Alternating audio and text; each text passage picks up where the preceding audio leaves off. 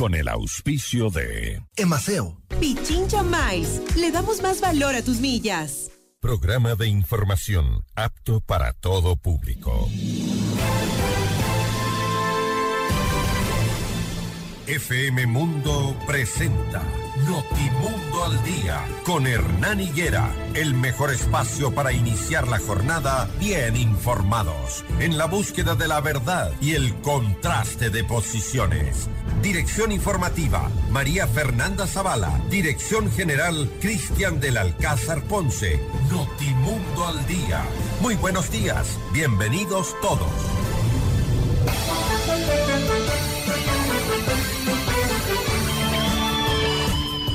Buenos días, amables oyentes en todo el país. Eh, vamos a despertarnos en esta nueva jornada, lunes 30 de enero del 2023. Se acabó el primer mes del eh, año. Y bueno, esta semana es crucial, es importante. Hay que despertarse, pero con todas las pilas puestas, como se dice, porque, señoras y señores, nos toca elegir el próximo domingo autoridades seccionales, alcaldes, prefectos, concejales vocales del Consejo de Participación Ciudadana y Control Social, muy importantes esos cargos porque de ello depende la designación de autoridades de control. Nos toca enterarnos y argumentarnos sobre cómo vamos a votar en la consulta popular, es decir, tenemos como ciudadanos la decisión de darle al Ecuador un mejor destino o de finalmente enterrarlo, porque en esta campaña lo que han imperado son los recursos económicos como bien lo denunciaba el otro día en la entrevista el vocal eh, Pita, Luis Pita, hay alcaldes abusivos que se han aprovechado de los fondos públicos para hacer campaña. Y hay candidatos que eh, están haciendo, Enrique Pita, perdón, sí, gracias Andrés, y hay candidatos que están haciendo uso de dineros del narcotráfico, sobre todo en aquellas provincias de frontera entonces depende de ustedes, ciudadanos, qué es lo que quieren para sus ciudades, para sus cantones. ¿Quieren que se conviertan en tierra de nadie, en donde impere la inseguridad? Escojan al mejor. Escojan al que les dé paz, al que les dé propuesta, al que les dé la alternativa de un verdadero cambio en trabajo con la comunidad, con trabajo lícito, con dinero bien ganado. Eso es lo que necesita reflexionar este país esta semana. Así que, eh, estimados oyentes, yo los invito a que esta semana escuchemos a todos los candidatos en sus propuestas finales, porque ya entran a la recta final. Hasta el día jueves es la campaña electoral y de ahí vendrá un periodo de silencio. Así que entendemos que ya los, los indecisos, sobre todo los jóvenes, aquellos que tienen el voto optativo, guiémoslos como padres de familia, no permitamos que desperdicien el voto, hagámosles entender y recordémosles quiénes son cada uno de los candidatos, cuál ha sido su trayectoria, cuál es su pasado, qué cuestionamientos tienen, por qué los sacaron de un cargo y ahora están de candidatos. Expliquemos esta situación a nuestros jóvenes que son en un número de 800 mil los que van a ir a las urnas en este fin de semana. Saludamos a toda nuestra audiencia con esta breve reflexión porque es una semana importante y crucial. No olviden, hoy es lunes, nos circulan eh, los autos que terminan en uno y dos. Y en nuestras entrevistas de hoy nos acompañan Hernán Ulloa, expresidente del Consejo de Participación Ciudadana y Control Social. ¿Quieren volver al cargo? Después de que no hicieron lo que tenían que hacer, han puesto ante la Corte Constitucional un pedido de revisión para que se lo restituya. Vamos a hablar con él para que nos explique los argumentos del por qué tendrían que la Corte Constitucional volverlos. Cecilia Jaramillo, candidata a prefecta de Pichincha por la Unidad Popular. ¿Cómo impulsar el desarrollo de la provincia? Y les queremos formular una pregunta a ustedes, amables oyentes. Sí, a usted que ya está en su auto, a usted que ya va en la unidad de transporte, a usted que está haciendo deporte y nos escucha en la Carolina. Escuche. ¿Cuál de las propuestas de los candidatos es la más llamativa y cuál es la más ridícula que ha escuchado hasta el día de hoy? Nuestro número de contacto el 098-999-9819. ¿Cuál es la más llamativa y cuál es la más ridícula que ha escuchado? Encuéntrenos en todas nuestras redes sociales como arroba Notimundo. Buenos días. Estos son los titulares. Portada informativa. Los titulares más destacados para comenzar el día. Lunes 30 de enero, Diario El Comercio, con una misa se recordó a 29 fallecidos en el aluvión de la Comuna y la Gasca. La Fiscalía de Perú pide investigar la muerte de manifestante como presunto homicidio. El portal Primicias en un detenido tras incautación de 2.6 toneladas de cocaína en los ríos. Diario El Universo, 380 mil dólares en efectivo y tres pares de placas de carros hallaron en casa de un ex policía asesinado en la urbanización de Daule este fin de semana. Diario Expreso, caso encuentro, comisión ocasional aprueba el cronograma de comparecencias. El telégrafo, Policía Nacional detiene a una persona que estaría relacionada al ataque en urbanización de Daule. Atención, en nuestro portal Notimundo usted encuentra las siguientes exclusivas. Ricardo Vanegas, las comisiones de la Asamblea no son para hacer show, son para actuar de manera frontal y sin miedo, dice. Los importadores de combustible son los responsables del permanente boicot de la producción nacional, según Green Power International. Las noticias al instante. Los hechos contados tal y como son de lo que sucede ahora. Asesinato en una urbanización en Daule, la urbanización Castilla, estuvo en alerta luego del asesinato de cinco personas ocurrido el sábado 28 de enero en esta urbanización de Daule. La Fiscalía del Guayas ejecutó varios allanamientos para dar con los asesinatos y descubrir la motivación del ataque que terminó con la vida de un policía en servicio activo, otro en servicio pasivo, un bebé de 15 meses, su padre y un amigo de la familia, cinco personas en total. Ellos estuvieron reunidos desde la tarde del viernes 27 hasta la mañana del sábado, cuando unos visitantes a quienes se les autorizó el ingreso minutos antes les dispararon 54 tiros. La tarde del domingo, el comandante general de la policía, Fausto Salinas, confirmó la detención de una mujer por su posible participación en el hecho. Además, eh, se decomisaron cuatro vehículos, se decomisaron radios, armamento, municiones y más de 300 mil dólares en efectivo. Por eso está detenida una mujer. Y en el operativo policial denominado Armagedón, ejecutado la noche del pasado viernes en Buenafé, provincia de Los Ríos, la Policía Nacional decomisó 2.6 toneladas de cocaína que estaban escondidas en un cuarto subterráneo en una finca de la localidad. La droga estaba almacenada en 30 sacos de yute y tenía como destino el mercado internacional. Durante los allanamientos se detuvo a dos personas, pero luego la Fiscalía General del Estado indicó que solo una se encuentra con prisión preventiva. Se incautaron dos escopetas, municiones, celulares, un dron y una máquina para contar billetes.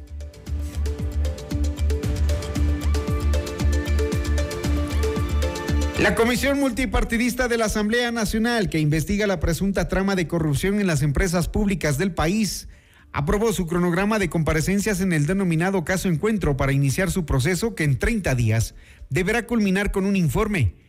Las comparecencias iniciarán a las 10 de la mañana de este lunes cuando presente su versión el asambleísta del correísmo Ronnie Aliaga, quien fue convocado para esta sesión. Posteriormente se llamará que comparezcan el presidente de la República, Guillermo Lazo, además de Johnny Estupiñán, exgerente de Flopec, Hernán Luque, exgerente de EMCO, quien hoy está prófugo, Mauro Vargas, director de inteligencia de la Policía Nacional, Joaquín Ponce, presidente de la ENCO y otros involucrados en el tema.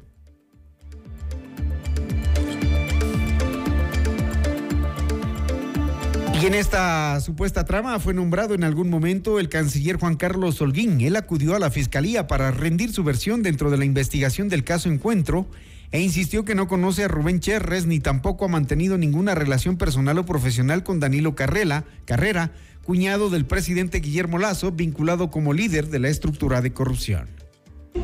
No, no puedo contestar eso porque no conozco a las personas que me nombran, pero eh, creo que uno cuando está en la función pública eh, tiene precisamente que eh, presentarse, estar, estar expuesto a que se hagan todas las investigaciones del caso, todos los análisis y sobre todo por parte de las, de las autoridades de, de fiscalización. Tanto acá me han hecho preguntas algunos asambleístas que contestaré con el mayor de los agrados y sobre todo con el periodismo, porque creo que es un momento donde la verdad tiene que, tiene que salir a flote y sobre todo que para la administración pública es correcto que existan estos contrastes. Seis de la mañana con diez minutos y la noticia que se confirmó la tarde del viernes. que ha generado un poco de indignación también, ¿no?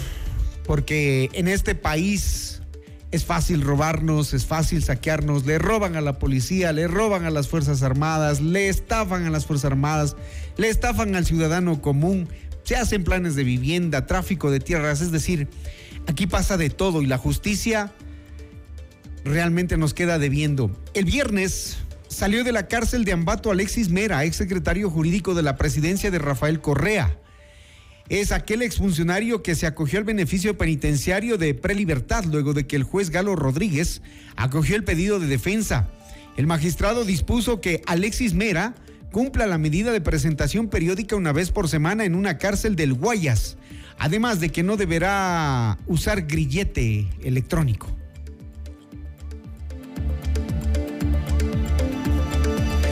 6 de la mañana con 11 minutos, caso mascarilla, audiencia y desde este lunes está previsto que se reanude la audiencia de apelación por la muerte de Andrés Padilla, joven que falleció tras el impacto de una bala policial en el 2018 en el denominado caso mascarilla. Tras un accidente de tránsito en Imbabura donde se retuvo a los vehículos e inició un enfrentamiento entre moradores y policías que terminó en el asesinato de Padilla. La Fiscalía inició un proceso penal por presunta ejecución extrajudicial en contra de David Velastegui, policía del GOE, quien fue declarado culpable del delito de extralimitación de un acto de servicio, pero tras una audiencia de apelación se reconoció su inocencia. Posteriormente, la Corte Nacional de Justicia anuló esa sentencia y ahora el caso evalúa en la Corte de Justicia de Imbabura. Según la Fiscalía, el policía actuó de forma desproporcionada la tarde del domingo la Policía Nacional publicó un mensaje de respaldo para su compañero. Los 52 mil policías, dice el comunicado, nos unimos para hacer una sola fuerza en favor de David Velastegui. Estamos seguros que las autoridades de justicia actuarán en el marco de la ley, escribió la institución en su cuenta de Twitter.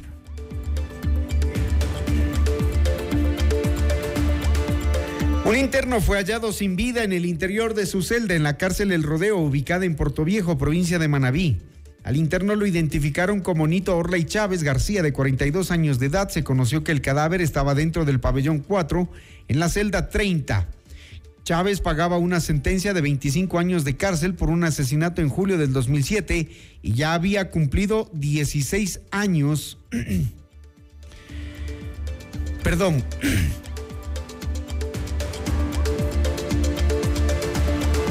Chávez pagaba una sentencia de 25 años de cárcel por un asesinato en julio del 2007 y ya había cumplido 16 años de reclusión mayor, hasta que el sábado 28 de enero lo encontraron colgado en su celda. Se presume que el interno tomó la decisión de terminar con su vida, sin embargo eso es algo que las autoridades lo determinarán con las investigaciones. Las 6 de la mañana con 13 minutos, 6 de la mañana con 13 minutos. Antes de irnos al corte vamos a entregar una información que es muy importante antes de que ustedes salgan de sus casas. Atención, desde hoy, 30 de enero, la empresa de obras públicas del municipio está iniciando los trabajos de rehabilitación de la carpeta asfáltica de la avenida Amazonas. La Amazonas es una vía importante en las arterias de movilidad de la ciudad. Se va a empezar en el tramo desde la avenida Río Coca hasta la calle Gaspar de Villarruel. Desde la Río Coca hasta la Gaspar de Villarruel. En todo ese tramo no habrá circulación. Y ponga atención porque usted debe buscar vías alternas. El tiempo de ejecución de esta obra será de 70 días, es decir, dos meses y medio, desde el 30 de enero al 9 de abril. Volvemos después de esta pausa. Santiago Cruz regresa a Quito junto a la Orquesta Sinfónica Nacional del Ecuador. Disfruta de este show único del músico y cantautor colombiano el 9 de febrero de 2023 en el Teatro Nacional de la Casa de la Cultura Ecuatoriana a las 20 horas. Difiere hasta 10 meses sin intereses con tus tarjetas Produbanco y adquiere tus entradas en www.ticketshow.com.es. Río Centro, Paseo San Francisco y More el Jardín. Santiago Cruz Sinfónico te lo trae Top Shows. El sistema de alerta temprana con, sirenas ubicados estratégicamente en los valles de los Chillos y Tumbaco sirven para prevenir a la comunidad ante posibles eventos naturales. Con un estilo único y directo al fondo de la noticia, Jorge Ortiz en Decisión Ecuador 2023, todos los viernes a las 8 de la mañana por FM Mundo 98.1 en Quito y FM Mundo Live.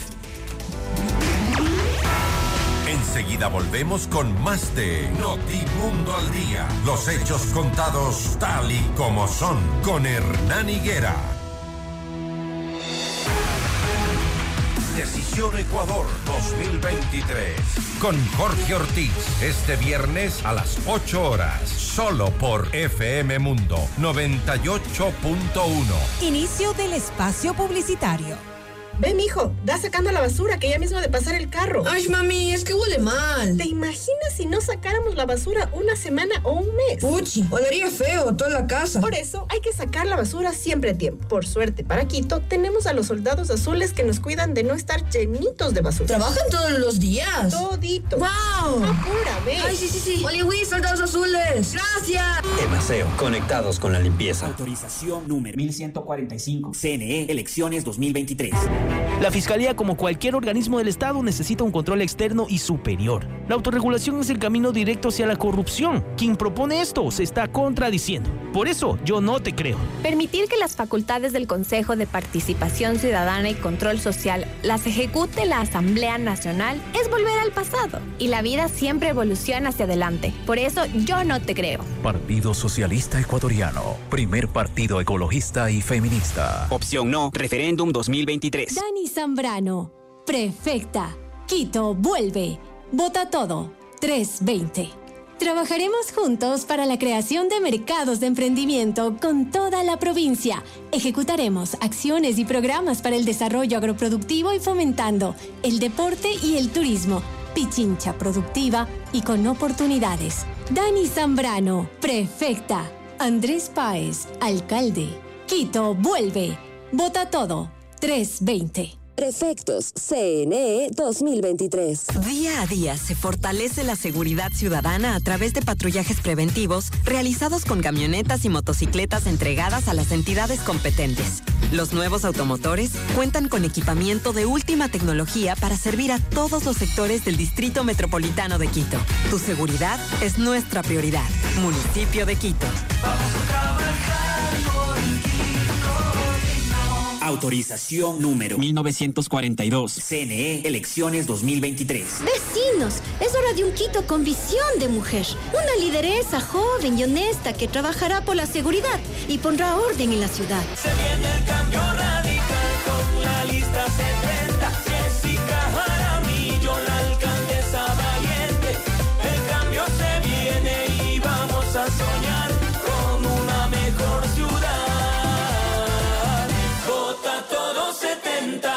Alcaldes CNE 2023.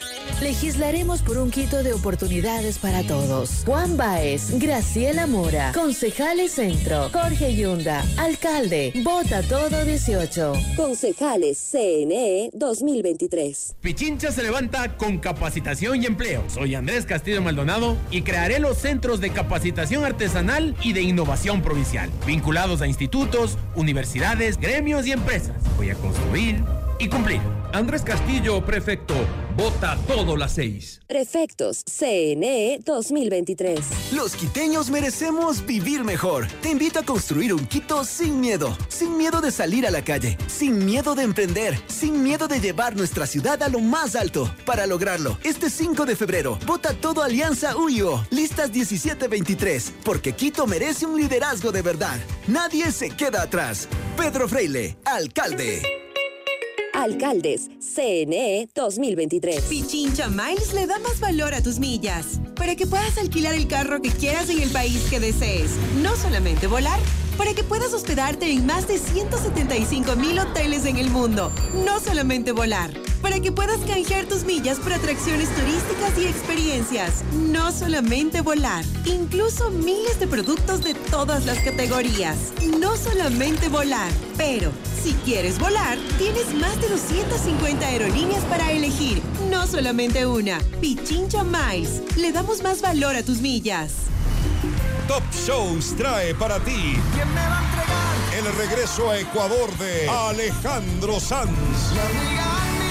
El cantautor número uno de España presentando Sanz en vivo. Es la puerta que te lleva. Todo el país en un estadio. Único show. Guayaquil, sábado 22 de abril, Estadio Alberto Spencer. Por primera vez Preventa ya disponible en ticketshow.com.es y en Quito, Río Centro, More El Jardín y Paseo San Francisco. Yo no quiero suerte, yo te tengo a ti. Sans en vivo. Te una ilusión. Te lo trae Top Shows. En estas elecciones, todo por la uno. Hola, soy Omar Ceballos, candidato a la alcaldía de Quito, el que pone en su lugar a cualquier corrupto que se quiera aprovechar de nuestra ciudad y así tener un Quito bien planificado, con mejor movilidad, mayor seguridad y un medio ambiente sano. Vota todo lista 1. Todo uno. Alcaldes, CNE 2023. Esta es tu oportunidad para renovar tu vehículo y cambiarlo por un Cherry 0 kilómetros. Visita ya tu concesionario Maresa Center Cherry y aprovecha beneficios especiales. Crédito directo y recibe el mejor precio por tu auto usado. Encuentra automóviles y SUVs Cherry con gran equipamiento, seguridad y la mejor tecnología desde 16,890 dólares. Te esperamos en Maresa Center, Quito y Guayaquil. Cherry, innovación que no se detiene. Con el respaldo de Corporación Maresa. Quito vuelve. Vota todo 320. Andrés Páez, alcalde. Vamos a proteger y promover el bienestar de las familias quiteñas, con un municipio valiente que combata la delincuencia y el vandalismo. Crearemos la unidad de defensa de las víctimas de la delincuencia. Utilizaremos tecnología de punta para proteger nuestros barrios seguros. Y vamos a fortalecer y repotenciar a la Policía Metropolitana para que sea un órgano auxiliar de la Policía Nacional. Quito vuelve. Vota todo 320. Andrés Páez, alcalde. Alcaldes, CNE 2023. Yo tuve una infancia feliz porque pude estudiar y jugar, pero no todos los niños tienen esa suerte. Hay algunos que tienen que trabajar. Eso quiero cambiar. Quiero una provincia donde no existan animales abandonados en las calles. Un lugar donde la gente no tenga que robar para sobrevivir. Sin seguridad, nada tiene sentido. Por eso, quiero ser perfecta. Por un pichincha sin miedo. Elsa Guerra Prefecta. Pedro Freile, alcalde de Quito. Vota todo 1723. Prefectos, CNE 2023. Ven y disfruta de uno de los eventos más aclamados de la fiesta de la fruta y de las flores. El Rock Sinfónico. Este jueves 9 de febrero en el Teatro al Aire Libre Ernesto Alba. Desde las 19 horas. Con 40 músicos en escena. Entrada libre. Edición 72. Florecemos para el mundo. Comité Permanente de la Fiesta de la Fruta y de las Flores. Autorización número 1974. CNE Elecciones 2023. Ven, hijo, da sacando la basura que ya mismo ha de pasar el carro. Ay, mami, es que huele mal. ¿Te imaginas si no sacáramos la basura una semana o un mes? Puchi, olería feo toda la casa. Por eso hay que sacar la basura siempre a tiempo. Por suerte, para Quito tenemos a los soldados azules que nos cuidan de no estar llenitos de basura. ¿Trabajan todos los días? Todito. ¡Wow! Apúrame. Ay, sí, sí, sí. Oye, soldados azules. Gracias. Emaseo, conectados con la limpieza. Autorización número 1145. CNE Por la inversión pública y privada que genere empleo para la gente. Jorge Yunda, alcalde. Vota todo 18. Alcaldes, CNE 2023. En vivo, lo mejor de nuestra programación desde tu teléfono móvil. Descarga nuestra increíble app FM Mundo 98.1. Fin de la publicidad. Decisión Ecuador 2023. Con Jorge Ortiz, este viernes a las 8 horas. Reprise, sábado 12 horas y domingo 10 horas. Solo por FM Mundo 98.1. Muy buenos días. Gracias por preferirnos. Seguimos en Notimundo al Día. Los hechos contados tal y como son. Con Hernán Higuera. Entrevista al Día. Con Hernán Higuera. ¿Cuáles de las propuestas de los candidatos les ha resultado llamativa y cuál la más ridícula? ¿Qué han escuchado en esta campaña electoral? Cuéntenos, por favor, es importante que la gente sepa quién ha dicho qué cosa, ¿no? Eh, 098-999-9819. Ustedes que han estado en la calle, que han salido al mercado, que han visto por ahí banderas, unas campañas en unos pueblitos pobres, pero unas campañas millonarias. en parroquias pequeñas, pero con unos conciertos increíbles. Ese tipo de cosas se está mirando todavía en esta campaña como para captar los votos y empezar a tomarse las entidades públicas. Sí, es como lo, ha venido, lo han venido denunciando las propias autoridades, dineros del narcotráfico, dineros mal habidos metidos en las campañas electorales para luego cobrar los favores políticos. Bueno, vamos a seguir hablando de este tema durante toda esta semana porque sí es importante que ustedes se vayan definiendo en cuanto a la elección de sus candidatos. De inmediato vamos a entablar un diálogo con Cecilia Jaramillo. Ella es candidata a la prefectura de Pichincha por Unidad Popular. Eh, Cecilia Jaramillo eh, es docente, es eh, una docente jubilada de la Universidad Central del Ecuador. Ella siempre prestó sus servicios en facultades de ciencias psicológicas y filosofía, letras y ciencias de la educación, en carreras como pedagogía de la historia y las ciencias sociales. Es decir, hay un largo currículum académico que la mm, acredita como una profesional que hoy opta por la política ¿Por qué opta por la política? Le pregunto, Cecilia Jaramillo. Bueno, primero. Pudiendo estar jubilada y descansando tranquilamente. No es la primera vez que me hacen esa pregunta.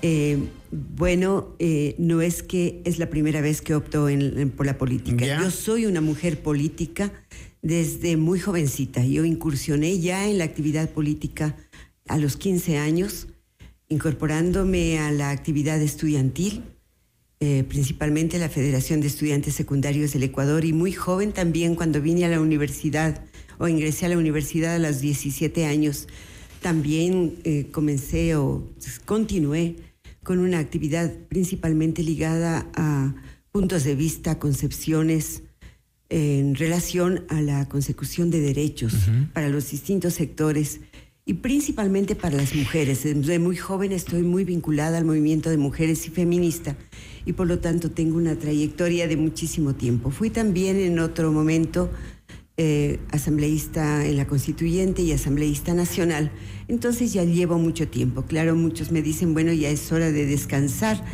pero cuando uno tiene una vocación de servicio, yo he trabajado mucho en territorio con distintos sectores juveniles, de mujeres, campesinas, campesinos, y lo he hecho no solamente aquí en Pichincha, lo he hecho a nivel nacional por esta misma actividad de vinculación con el movimiento de mujeres, organizando a las mujeres, sensibilizando por sus derechos. No lo voy a dejar de hacer como política hasta los últimos días de mi vida, hasta que tenga las condiciones, digamos, de capacidades plenas para poder desarrollar una actividad tan noble como es la política, pero al servicio de la gente. Tengo su plan de trabajo en las manos, las propuestas desarrolladas para la prefectura. Veo que usted la plantea en, siete ejes, ¿no? Desarrollo productivo agropecuario con responsabilidad social, desarrollo humano, social y seguridad integral, desarrollo ambiental sustentable, gestión, recuperación y defensa de los recursos hídricos. Ya no tenemos ríos en Pichincha casi, ¿no? Tenemos muy pocos y los pocos que hay ya tienen mercurio. hay hay ríos que están completamente contaminados, como lo que sucede aquí en el distrito metropolitano de Quito con el Machángara, y prácticamente todas las quebradas, que eh, digamos que son los eh, espacios a través de los cuales fluye los distintos eh, elementos del agua que van a, las, a los ríos, están contaminados porque hay, ha habido un proceso completamente desastroso de desarrollo urbano sin planificación. los mismos ciudadanos somos culpables de aquello. Sí, pero también y las autoridades irresponsables que no planifican. De ordenamiento urbano. Y en ese sentido, por ejemplo, si usted va por la por la nueva vía oriental, vemos aparentemente está bien, pero resulta que eh, se ha obstruido, son botaderos de basura las quebradas y después se suceden problemas como los aluviones que afectan tanto a la gente. Y efectivamente las personas a veces no somos conscientes del peligro que entraña construir en lugares en donde no se debe construir. Y en Pichincha, en esta zona de pacto, ahí vemos ya los ríos eh, de la minería ilegal, ¿no? Bueno, prácticamente todos los ríos de Pichincha están contaminados según los estudios científicos. ¿Qué va a hacer usted desde la prefectura si 70%. Bueno, primero esta gestión tenemos que hacer un proceso, una planificación muy sistemática de recuperación de las fuentes de agua, de los recursos hídricos y para eso se requiere bastantes recursos.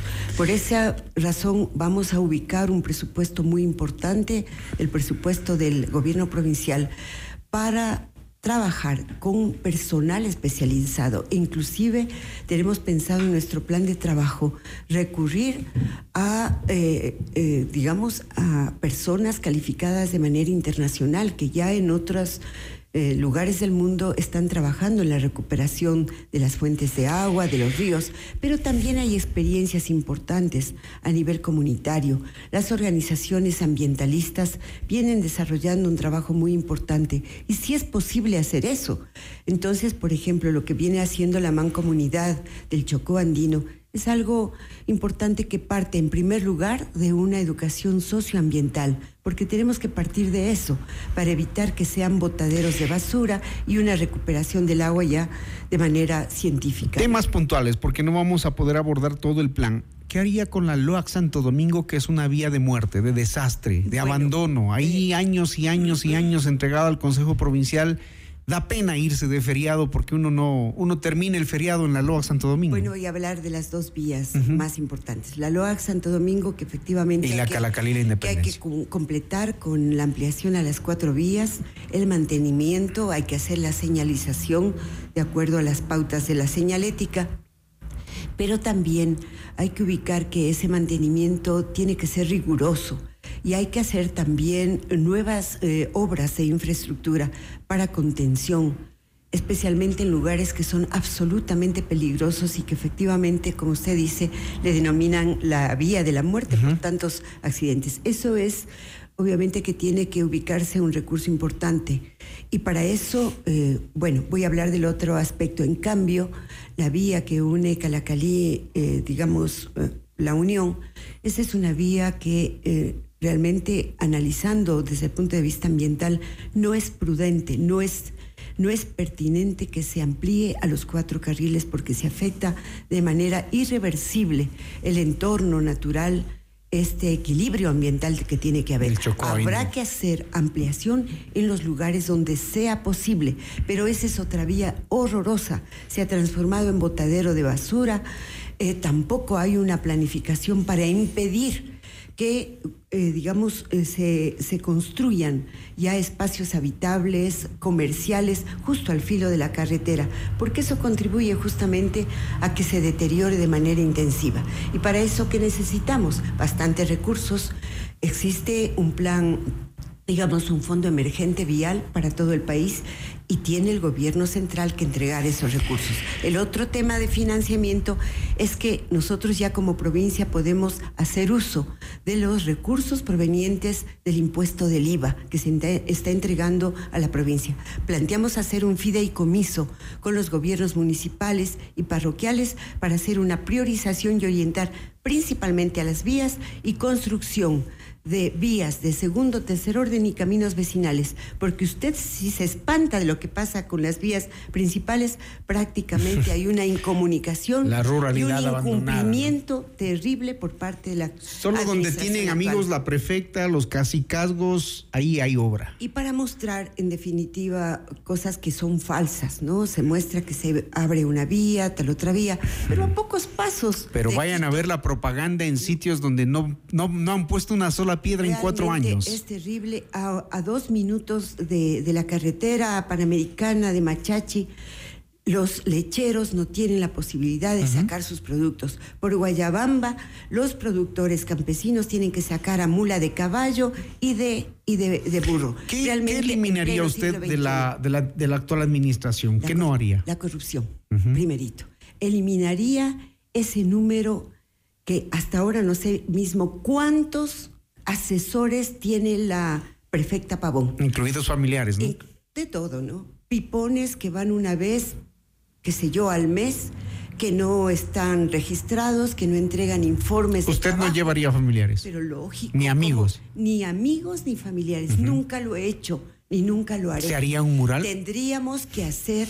Ustedes un- son de un Unidad trabajo. Popular, movimiento de izquierdas, ¿no? Yo soy de izquierda, soy una mujer académica. Aman los símbolos. eh, Amo, amo la cultura. ¿Se harían un mural como que Yo se tengo hizo? un hijo artista. ¿Ya? Yo tengo una suegra que ya no existe, una gran artista nacional. Amo profundamente, pero no podemos ubicar recursos que tienen que estar orientados a la reactivación económica productiva para otras cosas que pueden ser poster- postergadas o que podemos hacerlo a través de una gestión con artistas populares, con gente que no nos va a cobrar 500 mil dólares y que van a estar gustosos de aportar a su provincia con su arte que realmente sea un arte popular. Rápidamente, ¿cómo hacer que la producción agrícola en Pichincha sea un puntal de la economía? Ese es algo muy importante. ¿Cómo Tiene hacerlo? que haber eh, un acompañamiento eh, primero financiero. Vamos a tener que ubicar el presupuesto no menor del 20% del gobierno provincial de Pichincha para incentivar el desarrollo económico productivo, la producción agrícola, y turística. ¿Qué es incentivar? Significa entonces generar una línea de, de financiamiento con bajo interés a largo plazo la capacitación para incorporar nuevas tecnologías productivas en el campo agrícola, pecuario, para mejorar y potenciar el trabajo turístico, porque esta provincia tan biodiversa, con tantas riquezas naturales, humanas, gastronómicas, eh, también patrimoniales, tiene un potencial extraordinario en el turismo, pero se requi- requiere formar al personal adecuado para que pueda emprender eso. Vamos a trabajar por fortalecer las formas asociativas de producción y si no lo hay, a organizar cooperativas mixtas de producción. Y para eso también vamos a recurrir a las universidades, a las facultades de agronomía, de veterinaria, de turismo histórico-cultural, para hacer conjuntamente proyectos que promocionen la reactivación económica y productiva. Y el acompañamiento en la comercialización de los productos, en la generación de nuevas técnicas, como por ejemplo conseguir el sello verde que no es que no es económico, que es caro, pero si se hace un trabajo compartido y también con el Ministerio de Agricultura y con otras entidades realmente relacionadas con el tema productivo, sí es posible hacer. Cecilia, rápidamente, ¿qué ha visto usted en la campaña? ¿Cómo ve la campaña frente a mm, grandes gastos, uso de recursos públicos? ¿Qué ve usted? Bueno, primero, ¿Qué es lo que ha visto? de cara a, la- a las personas, una, un rechazo a la politicaría. Claro. Eh, también una indignación por tanta corrupción, una indignación también porque dicen que los políticos ofrecen tanto demagógicamente y cuando llegan no cumplen. Se cansó la Y gente. ya en los hechos, ya en los hechos, obviamente hemos visto una competencia absolutamente desigual. Nosotros, como Unidad Popular, somos un partido de gente militante con, una convicción ideológica de trayectoria. Yo soy una militante de izquierda de toda la vida, jamás me he cambiado de, de camiseta. Yo fui fundadora del Movimiento Popular Democrático y ahora de Unidad Popular. Y lógicamente una de las cosas que, cambia, que, que cuidamos es nuestra coherencia, no solamente en las ideas, sino en la práctica. Y en ese sentido la gente exige eso, honestidad y cumplimiento. Muy bien. Gracias, Cecilia. Cecilia Jaramillo, candidata a prefecta de Pichincha por Unidad Popular. Estuvo aquí en Notimundo al día. Gracias. Muchísimas gracias. Un abrazo y esperamos que voten por listas 2 porque queremos una pichincha para vivir bien. Muchas gracias. 639. Notimundo al día con Hernán Higuera, el mejor espacio para iniciar la jornada bien informados. La plataforma Gestión UIO permite la articulación de entidades municipales para la atención efectiva de incidencias en el Distrito Metropolitano de Quito en beneficio de la comunidad. Que este sea un gran día. Ya regresa Hernán Higuera con el primer informativo de la radio, Notimundo al día. Decisión Ecuador 2023. Con Jorge Ortiz, este viernes a las 8 horas, solo por FM Mundo 98.1. Inicio del espacio publicitario. Con el auspicio de Islas, alivia y protege tu garganta. FM Mundo presenta Mundo Salud con el doctor Esteban Ortiz. Bienvenidos. Hola amigos, soy el doctor Esteban Ortiz y hoy vamos a hablar en Mundo Salud sobre los potenciales efectos negativos que puede tener el consumo de cannabis y de los cannabinoides. Ustedes han escuchado que hoy está en boga hablar sobre los efectos positivos del CBD o del THC, que son sustancias químicas que salen de la marihuana. Pero el consumo de marihuana, como el consumo de cualquier otro producto, puede llegar a ser perjudicial, especialmente si se lo consume en exceso. Se ha visto evidencia que habla sobre la salud negativa y los impactos que puede generar el consumo de marihuana sobre el corazón, definitivamente sobre los pulmones. A la vez puede dañar la salud mental y sabemos nosotros que la adicción psíquica al consumo exagerado de marihuana puede deteriorar en adicciones que son difíciles de tratar. Por ahora, nuestra recomendación es no fume absolutamente ningún tipo de sustancia ilícita, no fume marihuana, no fume cigarrillo, pero usted tiene que enterarse de todos los efectos asociados a el consumo de este tipo de sustancias. Aquí en Mundo Salud nos preocupamos de su bienestar. Hasta aquí Mundo Salud con el doctor Esteban Ortiz. Con el auspicio de... Soy una garganta con picazón y no por el ají. Te pido que me quites esta sensación para seguir hablando. Si no, tendré que decirte adiós. Recupera tu voz. Si te pica, te arde o tienes seca la garganta, toma Isla Mint e Isla Casis, que con su multiacción alivia, protege y fortalece tu garganta. Islas, Isla Mint e Isla Casis, los más recomendados por los médicos. Megalabs somos bienestar. Ven, hijo, da sacando la basura, que ya mismo de pasar el carro. Ay, mami, es que huele mal. ¿Te imaginas si no sacáramos la basura una semana o un mes? Puchi, olería feo toda la casa. Por eso hay que sacar la basura siempre a tiempo. Por suerte, para Quito, tenemos a los soldados azules que nos cuidan de no estar llenitos de basura. ¿Trabajan todos los días? Todito. ¡Wow! Apúrame. Ay, sí, sí, sí. Oye, Luis, soldados azules. ¡Gracias! Emaseo, conectados con la limpieza. Autorización número 1145. CNE, elecciones 2023. Hola, soy Camilo. Me acaban de asaltar. Pero esta violencia no es de ahora. Nos ofrecieron cambiar esta realidad, pero hemos sido olvidados. Por eso, yo no te creo. Tú puedes poner una bomba atómica en todas las cárceles del país. Y aún así, el problema sigue intacto, porque el problema es social. Han sido sordos, ciegos y mudos ante las necesidades de la gente. Por eso, yo no te creo. Partido Socialista Ecuatoriano. Primer partido ecologista y feminista. Opción no, referéndum 2023. Dani Zambrano, prefecta. Quito, vuelve. Vota todo. 320. Trabajaremos juntos para la creación de mercados de emprendimiento con toda la provincia. Ejecutaremos acciones y programas para el desarrollo agroproductivo y fomentando el deporte y el turismo. Pichincha productiva y con oportunidades. Dani Zambrano, prefecta. Andrés Páez, alcalde. Quito, vuelve. Vota todo. 320. Prefectos CNE 2023. Los espacios públicos son primordiales para una adecuada convivencia ciudadana. Estos espacios logran que las ciudades sean inclusivas, seguras y sostenibles. Es por eso que estos espacios que se encuentran por toda la ciudad pueden ser aprovechados por todos como espacios de relax y de sano esparcimiento. Encontrarás canchas deportivas, áreas verdes, juegos infantiles, entre otros. Además, garantizando tu seguridad, cuentan con una adecuada iluminación para que puedas visitarlos todos los días durante todo el día. Municipio de Quito. Autorización número 1762. CNE, elecciones 2023. Inicia el año con casa renovada. Del 20 al 31 de enero en Grifine Home Center. Obtén los mejores descuentos en todo el almacén.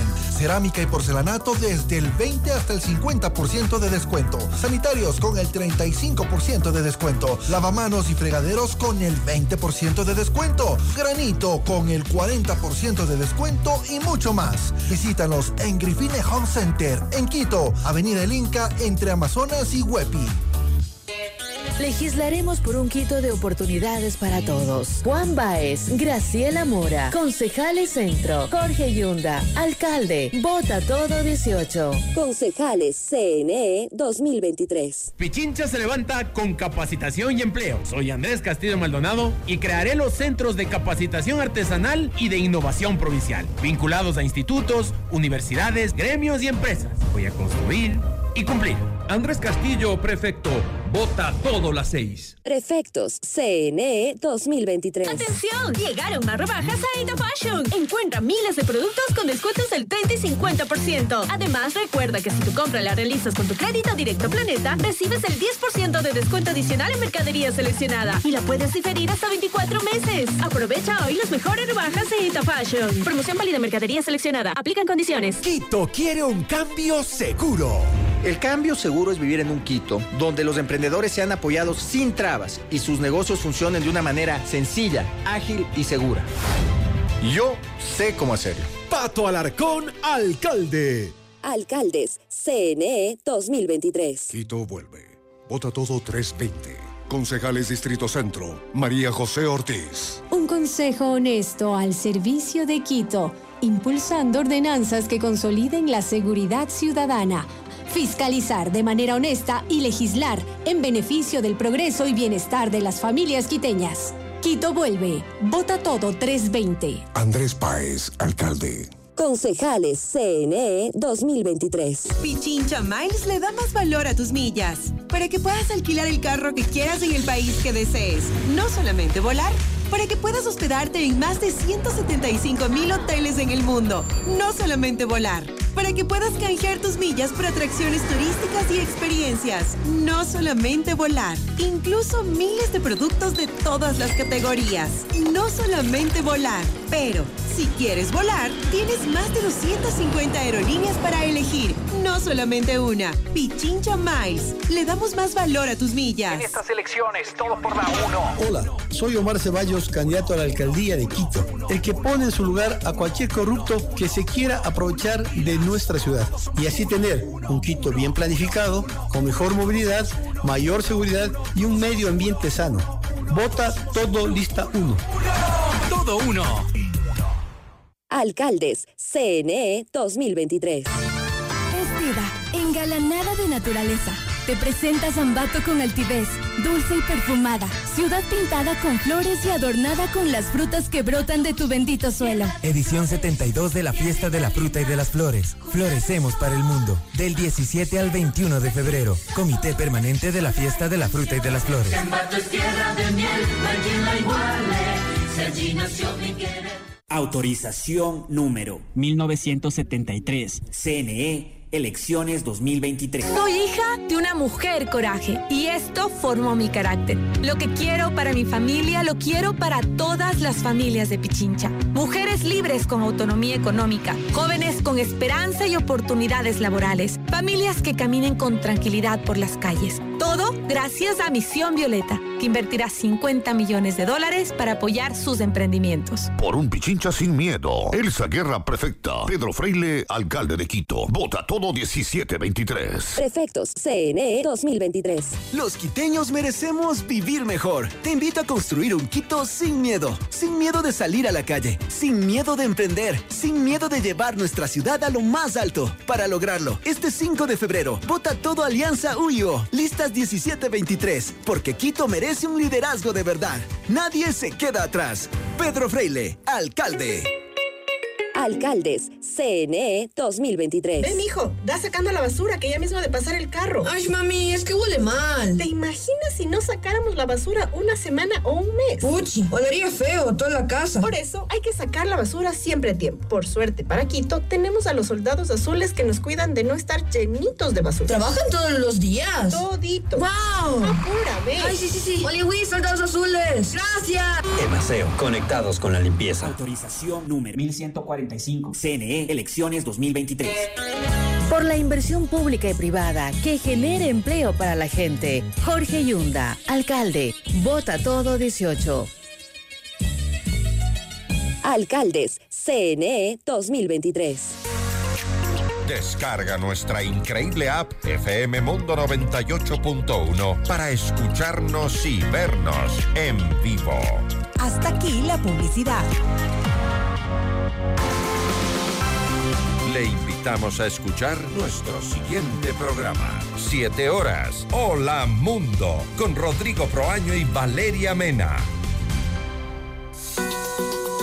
Muy buenos días. Gracias por preferirnos. Seguimos en Notimundo al Día. Los hechos contados tal y como son. Con Hernán Higuera. Entrevista al Día. Con Hernán Higuera.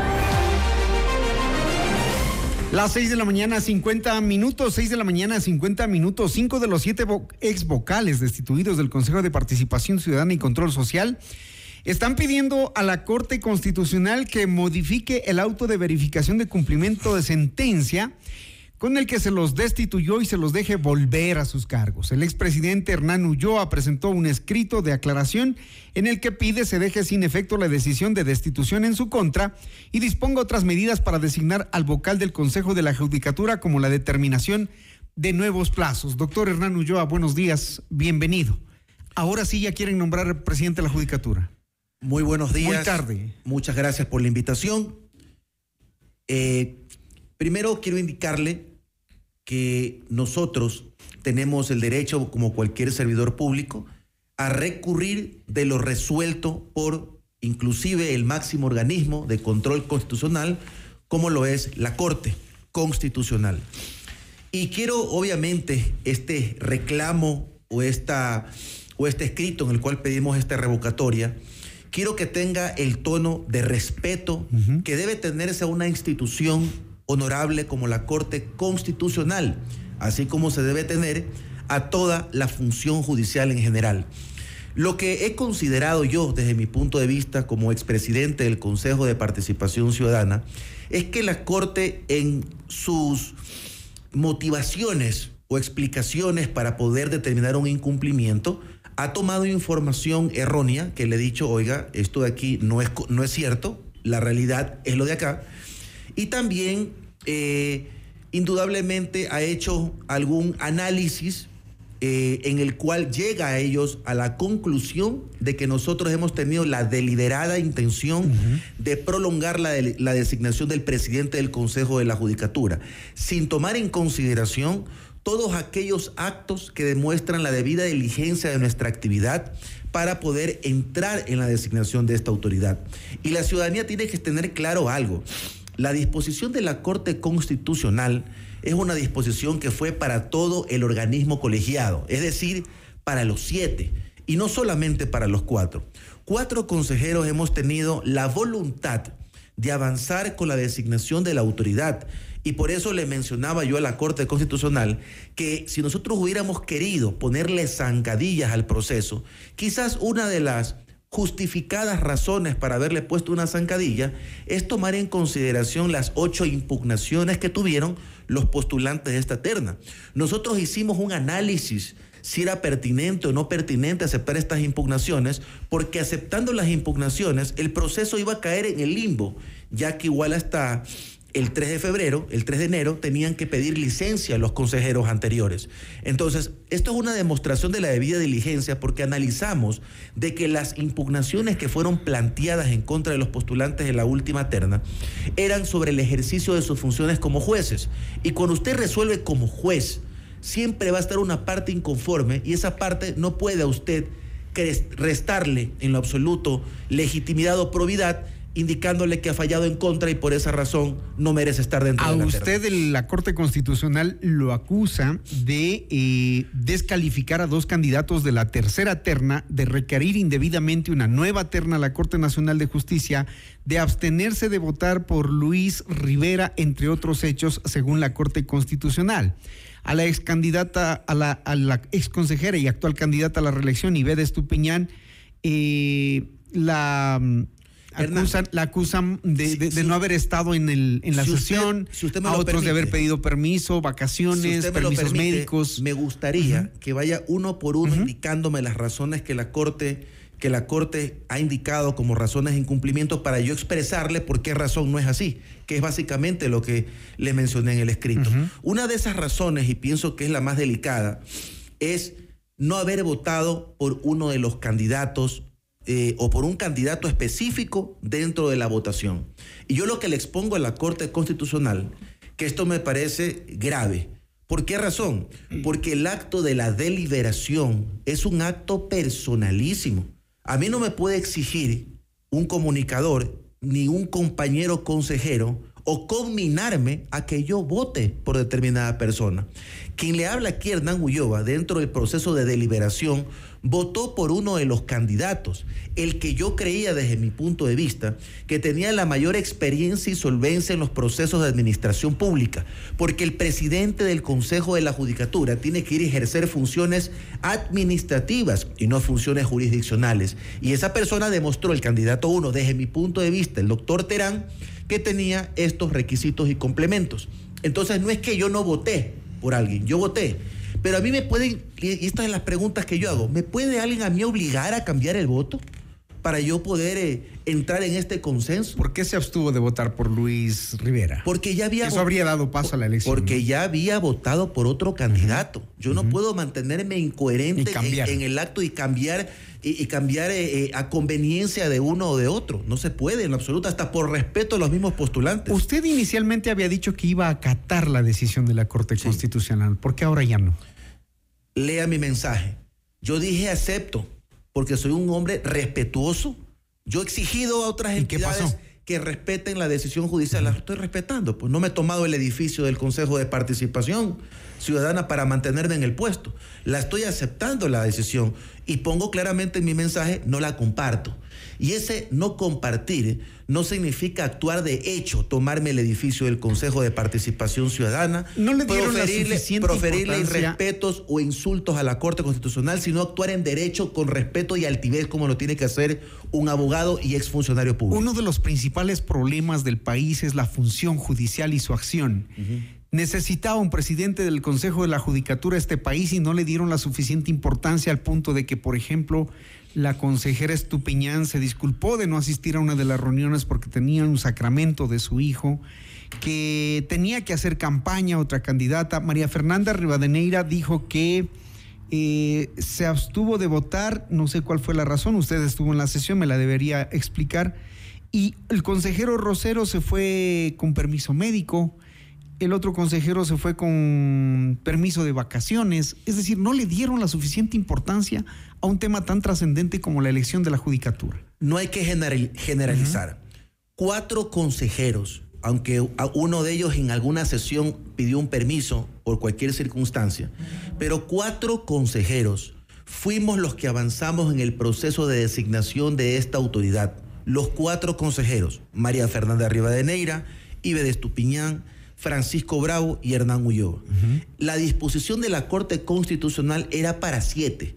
Entonces, a quienes no les importó el proceso de designación fue a los otros tres, a dos que pidieron vacaciones, pidieron permisos y a una consejera que estando titularizada no, no se presentó a las sesiones.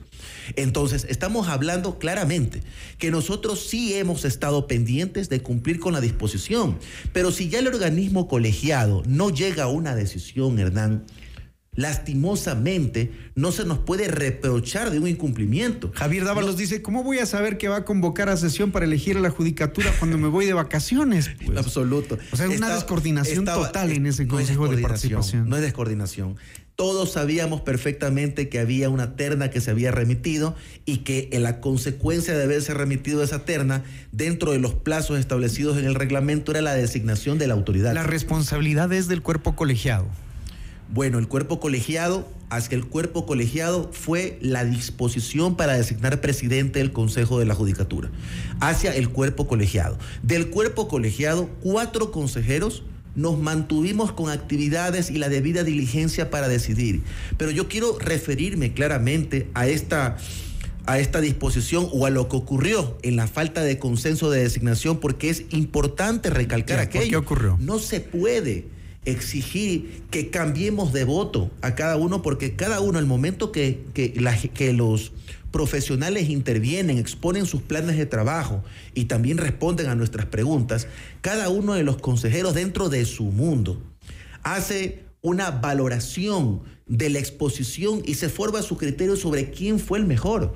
Nosotros deliberamos 21 horas y la consejera eh, X tenía la posición respecto de uno de ellos el consejero X tenía la posición de otro y yo tuve la posición de otra persona que yo voté y, y me, me, mantuve coherente en no votar por otras personas por respeto a los postulantes. ¿Fue sistemático? Ahora le digo. Como dice la Corte Constitucional, ustedes no querían nombrar a un miembro. Para nada. ¿Tenían algún interés? En lo absoluto. ¿Querían una nueva terna? En lo absoluto. Mire, mire Hernán. ¿Querían poner a alguien, no sé? Las dos primeras ternas fueron remitidas por el presidente de la Corte Nacional sin el pedido del Consejo de Participación Ciudadana. Ese es un requisito elemental para poder continuar con un proceso de designación. Porque cualquier otra autoridad no puede a nosotros marcarnos la cancha. ¿Para qué quieren volver, doctor Ulloa? ¿Para qué quieren volver si ya tuvieron la oportunidad? Hoy el, el- el Consejo de Participación está en acefalía, nadie lo dirige, no existe prácticamente este rato. Bueno, porque nosotros hemos pasado por un proceso injusto político, porque nosotros hemos, hemos pasado por una afectación institucional y todo eso viene a, digamos, a afectar el- las actividades del Consejo de Participación Ciudadana. Nosotros no estamos actuando con medidas de hecho o siendo irrespetuosos con la Como función ya judicial pasó o la Corte sí, ya pasó Constitucional. No hemos sido irrespetuosos. Pero tenemos nosotros el derecho, como cualquier ciudadano, a recurrir de una decisión, exponiendo nuestro punto de vista. Respetuosamente. Ahora derecho. ustedes dicen que la Corte Constitucional debería darles un plazo para nombrar al presidente de la Judicatura. Eso están pidiendo, ¿no es Esta cierto? decisión ha sido, ha sido realmente muy radical y ha sido una decisión o un comportamiento de la Corte Constitucional que no ha existido en otros casos. Y yo puse el ejemplo, por ejemplo, la Asamblea Nacional desde el 2010 está en deuda con una disposición de la Corte Constitucional.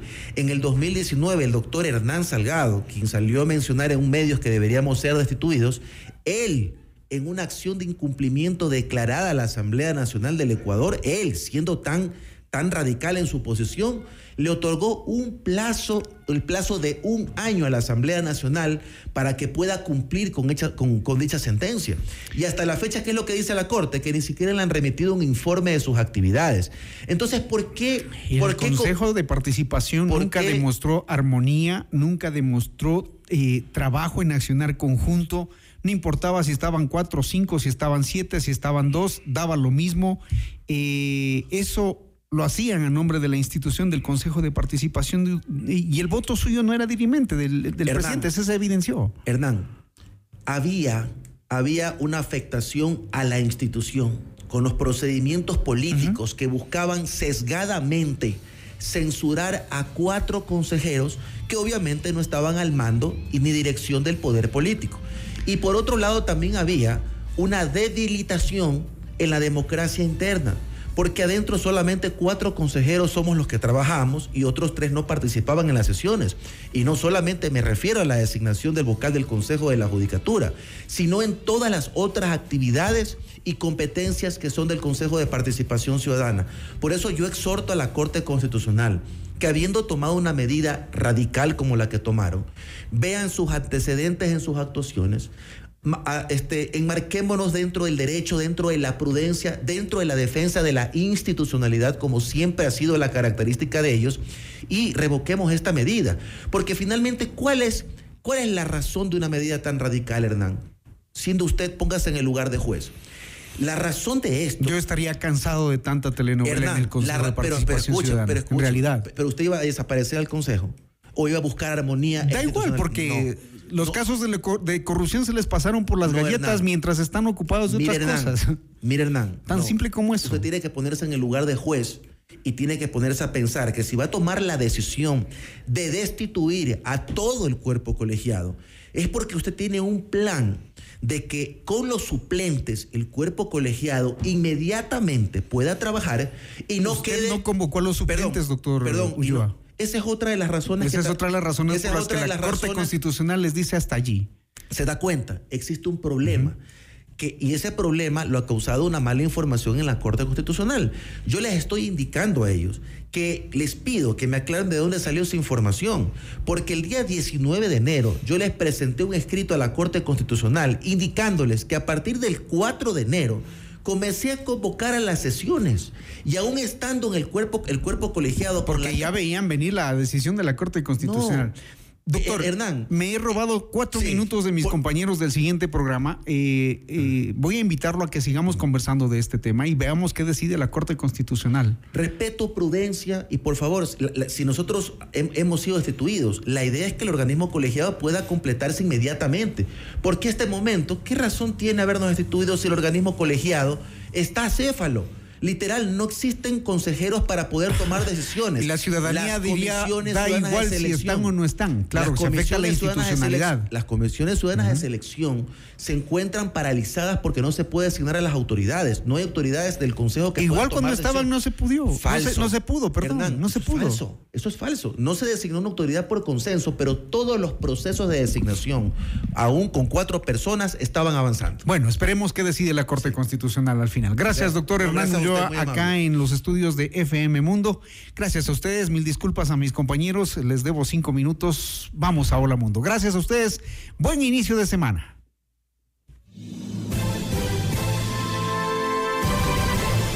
FM Mundo presentó Notimundo al Día, el mejor espacio para iniciar la jornada bien informados. Conducción, Hernán Higuera. Ingeniería de sonido, Andrés Castro Saavedra. Dirección de arte, Laili Quinteros. Coordinación y redacción, José Martín Muñoz. Dirección informativa, María Fernanda Zavala. Dirección general, Cristian del Alcázar Ponce. Con el auspicio de Emaceo. Pichincha Miles. Le damos más valor a tus millas.